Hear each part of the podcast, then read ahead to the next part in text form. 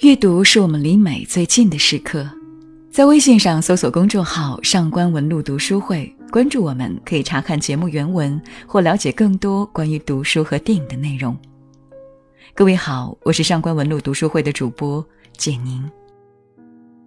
有人说，严歌苓最懂女人的痛苦与坚韧。无论是第九个寡妇中的葡萄，小姨多鹤中的竹内多鹤。亦或是金陵十三钗中十三位侠肝义胆的女子，在严歌苓笔下，女性的命运都被融入时代背景中，也由此展现出她们骨子里的坚韧与执着。而为爱坚守、为爱执着，又是严歌苓笔下女性的伟大之处。陆犯焉识中的冯婉玉，从崇拜才华横溢公子的少女，到独自扛起家庭重担的女性。没人知道他到底经历了怎样的辛酸和无助，但他还是坚持了下来，以一种近乎壮烈的方式演绎着自己对于爱情的痴迷和婚姻的维护，像极了生活中无数等待浪子回头的女性。然而，当小人物的爱情与时代背景紧密相连，说不出是悲哀还是成全。就像小说中写的，我们人还是那么不了解自己。一定要来一场灭顶之灾，一场无期流放，才能了解自己，知道自己曾经是爱的。那个叛逆的少爷陆焉识，在冰冷的牢狱中，才慢慢回味出自己对冯婉玉的爱。而文革结束后，当他从牢狱中走出来，想要好好抱抱他的挚爱时，冯婉玉却因为失忆症而认不出他，徒留一抹悲伤。这段错开了时间和空间的爱情，平淡的笔触让人动容，也略显凄婉。而怅然背后那抹温情的记忆，或许能抚慰每颗因爱而斑驳陆离的心。爱是自由还是束缚？无疑，这个问题一直萦绕着每个深陷爱情的人。或许看过冯路的爱情，每个人都有各自对于爱情的解读。在那个思想禁锢的年代，骨子里向往自由的陆焉识，希望谈一场由爱情升华到婚姻的恋爱，渴望自己选择的伴侣，而不是被安排的枷锁。所以，对于继母安排的和冯婉玉的这桩婚事，他骨子里是反感的，是抵触的，因为在他看来，那剥夺了他一个男人一生仅有一次的爱情机会。恋爱是一回事。和谁去熬完这一生是另一回事，与之去熬完这一生的女人，必定引起他的无限怅惘。所以从第一次见面开始，他在用言行表达着自己的叛逆和不满。他嘲笑他走路时的内八字，他调侃他学体操出身，新婚之夜也并没有行夫妻之实，还在婚后出国，只是想尽早摆脱这桩无爱的婚姻。于他而言。为了把一场无爱的婚姻混到底，他必须在外流荡，以此来平衡自己。于是，在五年的自由时间里，他在美国和在重庆分别发生了两段艳遇，一个是和旺达，一个是和韩念痕。陆焉识认为他不能去爱冯婉玉，因为那违背了爱自由的初衷，而冯婉玉却把他当成宝贝，从相识起就视为托付终身的人。就像小说中写的，她是嫁鸡随鸡、嫁狗随狗的类型。在冯婉玉的心里，既然已经结婚，一辈子都是陆焉识的人。即便陆焉识远在美国，在监狱，她始终牵挂着他。甚至晚年患上失忆症，在她的头脑中，他始终是她的丈夫，而她也大公无私地成全着她的自由。他出国留学，他就学习各种生活技能，安静地等待他归来。他受牢狱之灾，他就把房子抵押换成钱，到处求情，期望救他出来。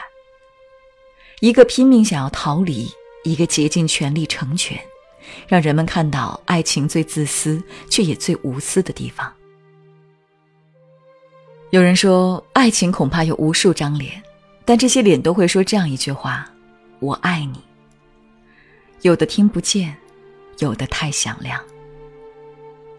陆焉识和冯婉玉的爱情就是那种默默生发出来的，没有轰轰烈烈，没有吵吵闹闹，却在时间的沉淀中越发深刻明朗。从初见面的厌恶到被他的安静吸引，从上当的感觉到不明所以的喜欢。两个人一起对抗恩娘而形成的缔结关系，一种叫做爱情的东西在一点点觉醒。这么看来，冯婉玉似乎成为了陆焉识反抗恩娘包办婚姻的一枚棋子，但是冯婉玉却乐在其中，因为这样一来，两个人相处的时间就增多了。或许陆焉识从来没意识到，在那个时候，两人的心也一点点在靠近。都说行动是表达爱的最好方式。冯婉玉发觉陆焉识心情不好，就把恩娘送给他的祖母绿卖了，换成一块欧米茄手表。而这块手表陪伴陆焉识度过了人生中最艰难的时光。陆焉识也在错过冯婉玉的生日后，买了奶油蛋糕，精心挑选了耳环，给她补办生日。如果不是时代的桎梏，初见萌芽的爱情就这样一点点成长、开花、结果。然而，陆焉识因为书生意气被判无期徒刑，现实遭遇让这份爱戛然而止。不知是造化弄人，还是上天成全。在牢狱中，在漫长等待中，陆焉识发现自己爱上了妻子。正如小说中写的，陆焉识做囚犯的二十多年，对我祖母大大有利，因为二十多年够他不被干扰的认识他对妻子的爱。爱是他在大荒漠上一点点回味出来的，他必须见到婉玉，讲两句推迟了四十年的情话，从不爱到爱。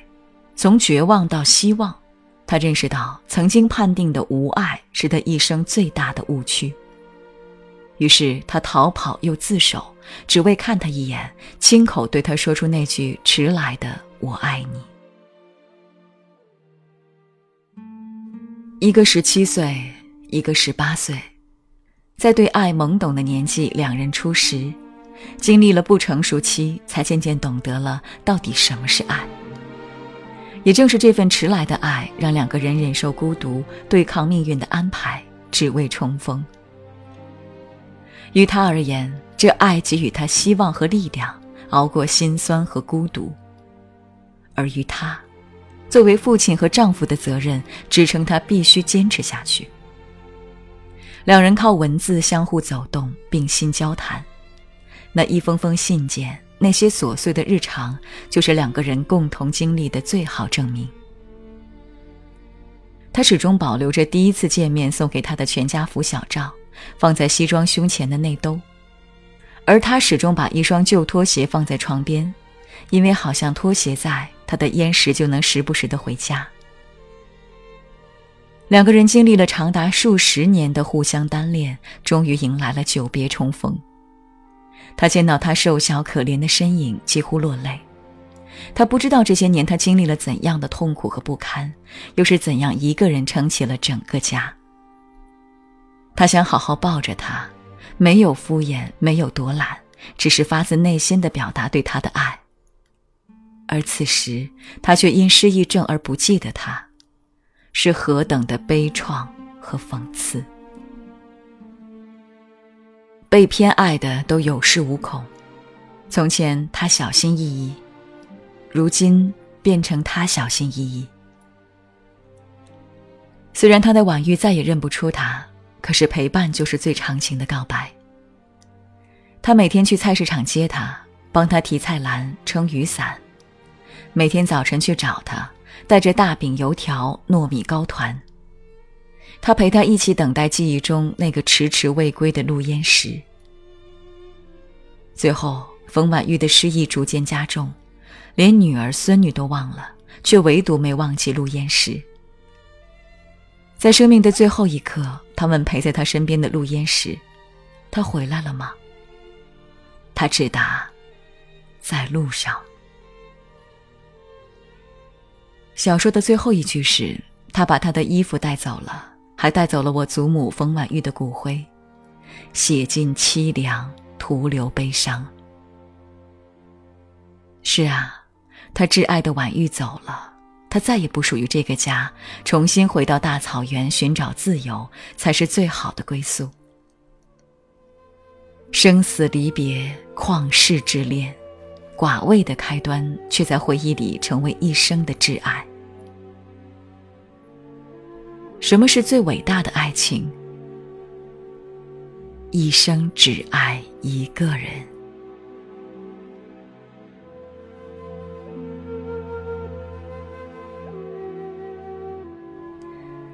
好了，本期的话题想跟您聊一聊，你觉得最好的爱情是什么样子的？如果再给你一次机会，你会选择炽热的爱情，还是平淡的温情？欢迎大家在评论区里留言哦。如果你想查看今天节目的内容，请到微信上搜索公众号“上官文露读书会”。阅读是我们离美最近的时刻，让我们共赴一场美丽的约会。今天的读书就到这里，下期再会。